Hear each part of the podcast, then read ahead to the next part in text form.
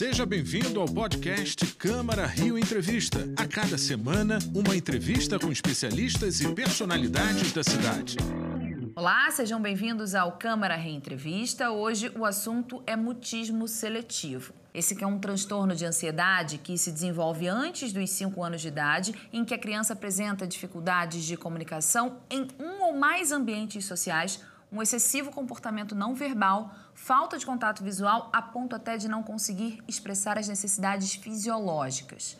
Quem vai explicar o que é exatamente, qual é o tratamento e quando o responsável deve procurar ajuda é a psiquiatra Natasha Ganem, fundadora da Abramut, Associação Brasileira de Mutismo Seletivo e Ansiedade Infantil.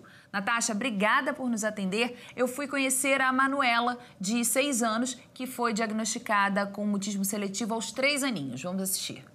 Caçula de um irmão 11 anos mais velho, primeira menina da família, muito paparicada pelos avós, tios e primos, Manuela apresentava um desenvolvimento padrão até que a mãe percebeu que tinha algo diferente. Casa, né, ela tinha um comportamento normal, como de qualquer criança.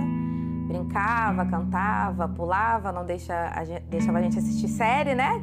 Toda hora, mãe. Mas a gente percebia que quando ela já estava fora do ambiente de segurança dela, né, que é aqui em casa, ela se comportava de outra maneira, né? Ela não falava com ninguém além de mim, do pai dela e do meu filho mais velho. Ela não falava com os avós. Ela queria falar, mas não conseguia. Frio na barriga, coração disparado. Mas você tinha vontade de falar com essas pessoas, de brincar com seus primos? Ou não? Você não queria falar com eles? Eu tinha vontade. Os palpites indicavam que o caminho era matricular Manuela na escola e que tudo se resolveria. Com dois anos e sete meses, em setembro, né, assim, totalmente fora de época, né, eu coloquei ela na escola para eu, assim, me certificar se ela falaria ou não, entendeu? E aí ela passou os três meses na escola sem fazer absolutamente nada, assim, sentada na cadeira, paralisada, sem falar, sem brincar, é, sem lanchar. Com o diagnóstico de mutismo seletivo, veio a ideia de abrir um perfil no Instagram para dar visibilidade à causa, documentar a jornada e, quem sabe, ajudar outras crianças na mesma situação. Era muito difícil explicar para todo mundo porque ela não falava, né? Porque na verdade ela falava.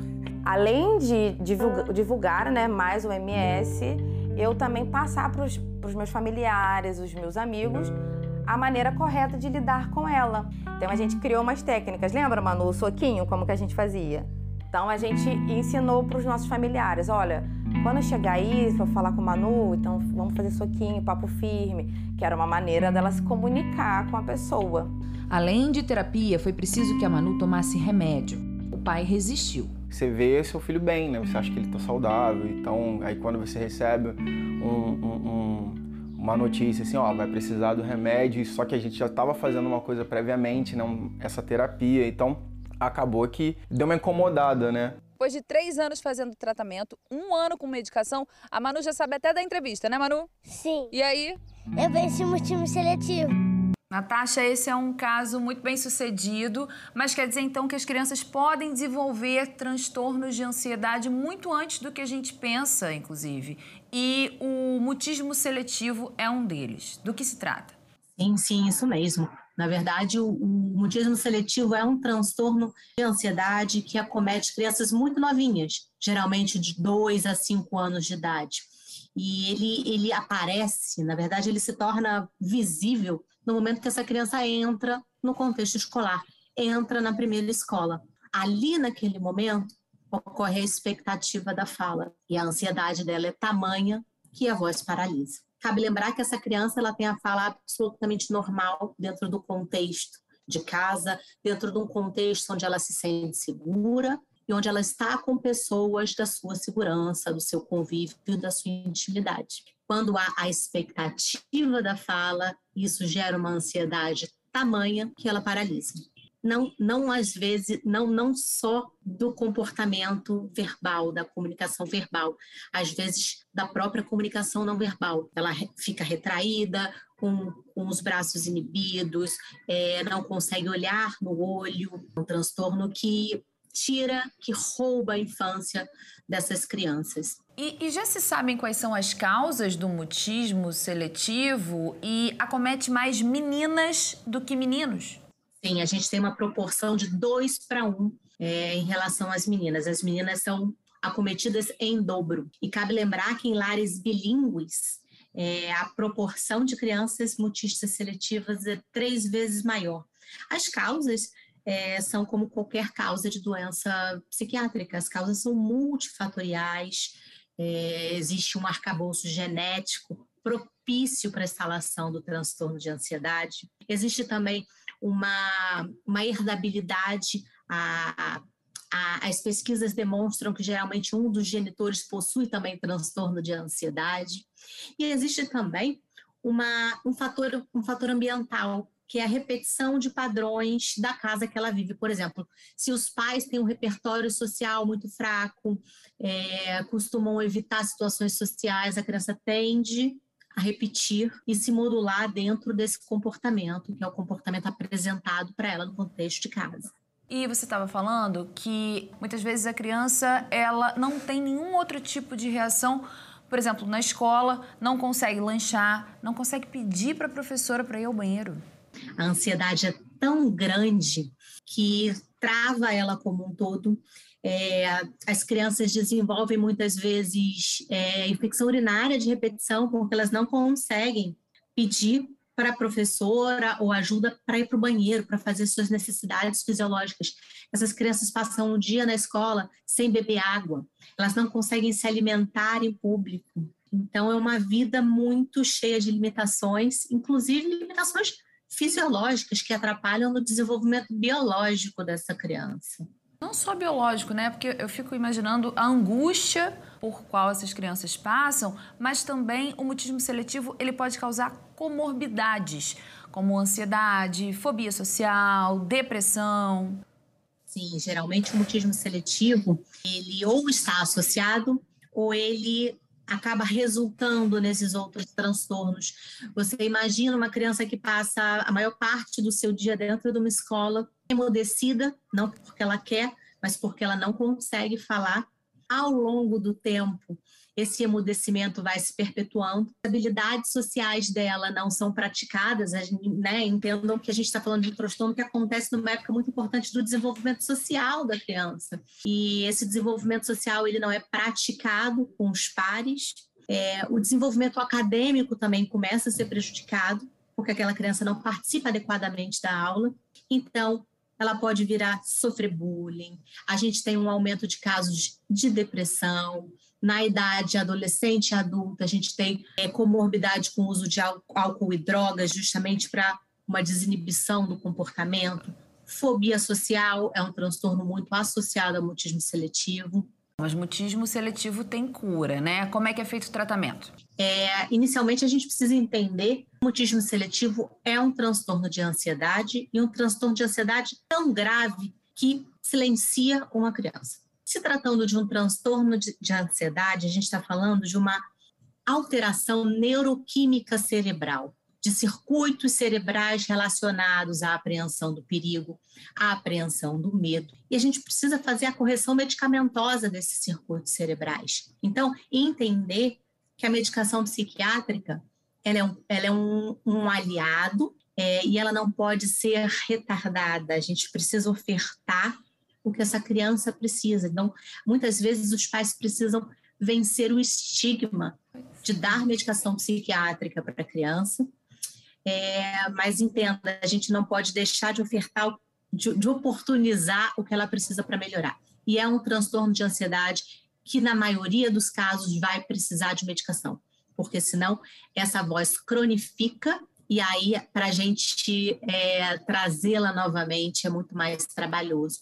Então, quanto antes a gente aborda essa criança, mais sucesso a gente vai ter, com mais rapidez a gente vai ter, com menos, é, com prognóstico melhor, né, com menos é, sofrimento e menos impacto para o futuro. É, a medicação ela não traz a voz da criança de volta. Na verdade, a medicação ela leva a criança para níveis de ansiedade é, toleráveis, para que na terapia correta, na terapia embasada no protocolo de dessensibilização sistemática, que a gente chama, ela possa ser gradativamente exposta ao grande medo dela, que é estar ou falar em situações sociais. E essa voz vai sendo treinada até que ela se sinta confortável novamente com a própria voz.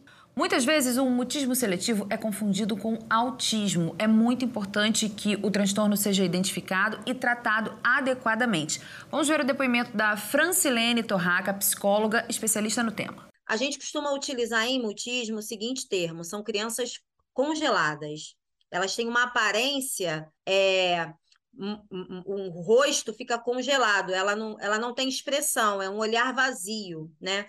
O mutismo foi, inclusive, por conta disso, muitos anos confundido com autismo, justamente porque as crianças não se comunicavam verbalmente e não interagiam socialmente. Então, nos ambientes sociais, então era muito confundido com, com autismo. Hoje, ainda bem, né?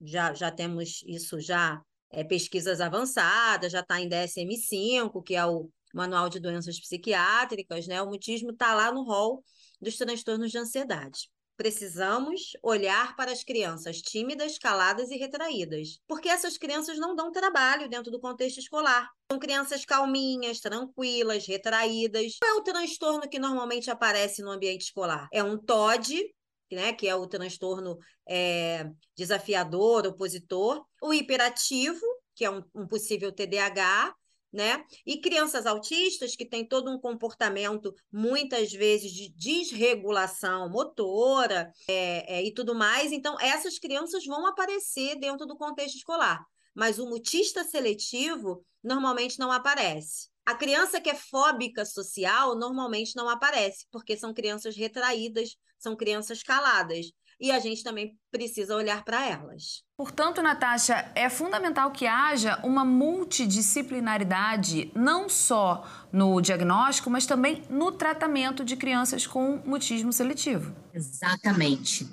A gente precisa, a gente fala que a gente trabalha em tríade. São os profissionais que, que cercam essa criança, é, os professores, lembrando que a escola é o lugar onde o mutismo mais se manifesta, e a família. E a gente precisa desses três integrados e agindo conjuntamente, que é para o sucesso do tratamento. Cabe lembrar que a gente precisa de professores muito treinados e muito atentos dentro de sala de aula, porque se esse profissional, esse profissional é o nosso primeiro olho, é ele que vai primeiro enxergar essa criança. E como a Francilene falou anteriormente, é uma criança que na maioria das vezes não é vista, porque ela não dá trabalho. Então a gente precisa treinar esses profissionais para que eles possam é, ser os detectores dessas crianças com possível quadro de mutismo seletivo. Lembrando que essas crianças muitas, muitas vezes falam normalmente dentro do contexto de casa. Então, o alerta dos pais não é ligado. Por isso que o olhar do professor é tão importante para a gente. E foi pensando nisso que você teve a ideia de criar, organizar a Abramut? A Abramut, ela inicialmente, eu e Francilene Torraca, nós montamos um grupo de pais para um grupo de pais para crianças com mutismo seletivo. O grupo cresceu de uma forma tão impressionante, é, porque não há profissionais habilitados. É, eu estou falando de médico, de terapeuta, de psiquiatra. É um transtorno muito pouco conhecido no meio médico, inclusive, muito negligenciado pelo profissional. E aí a gente começou a perceber que o grupo só crescia, só crescia, só crescia. E percebemos que nós duas não íamos dar conta que a gente precisava criar algo maior para cuidar dessas famílias e para militar sobre essa causa. O mutismo seletivo acabou virando uma causa para a gente.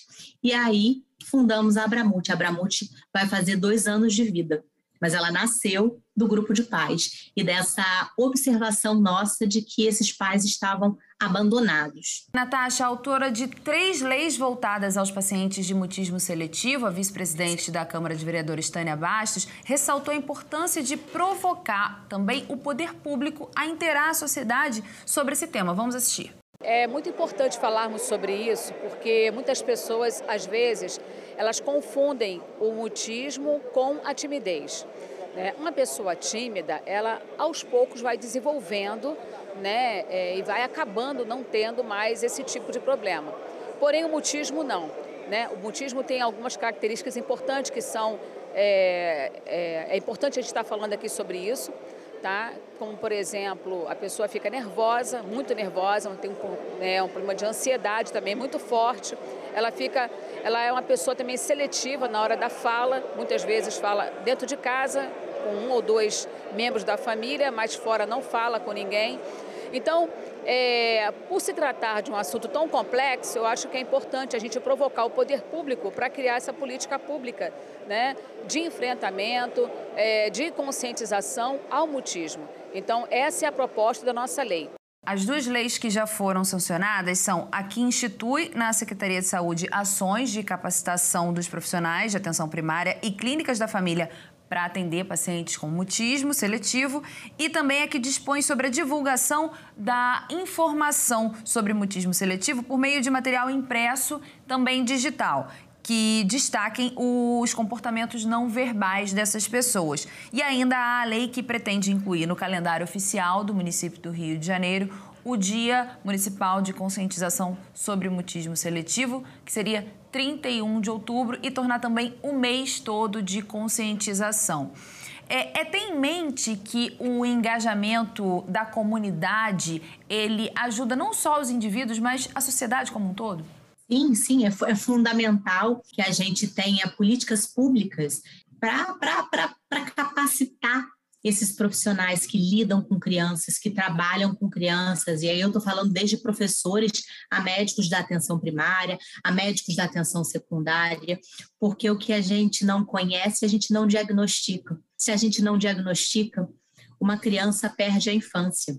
A linguagem é uma habilidade adaptativa é, fundamental para a sobrevivência do ser humano. É através da linguagem que a gente se relaciona, que a gente faz vínculos, que a gente aprende e que a gente evolui como espécie. Então, a gente precisa resgatar essas crianças, a gente precisa dar voz para essas crianças, para recuperar a infância delas e torná-las adultos adaptados, felizes, saudáveis, sem comorbidades, Natasha, muito obrigada pela entrevista, parabéns pelo trabalho, até uma próxima oportunidade. Obrigada, Mariana. O Câmara Reentrevista de hoje fica por aqui. Você pode rever esse conteúdo pelo canal da Rio TV Câmara no YouTube, além de acompanhar as novidades da Câmara Municipal no nosso site, câmara.rio e também pelas nossas redes sociais, arroba Câmara Rio. Muito obrigada pela companhia, até o próximo encontro. Esse foi o podcast Câmara Rio Entrevista. Acompanhe as notícias sobre a Câmara do Rio em nosso site câmara.rio e nas nossas redes sociais, arroba Câmara Rio.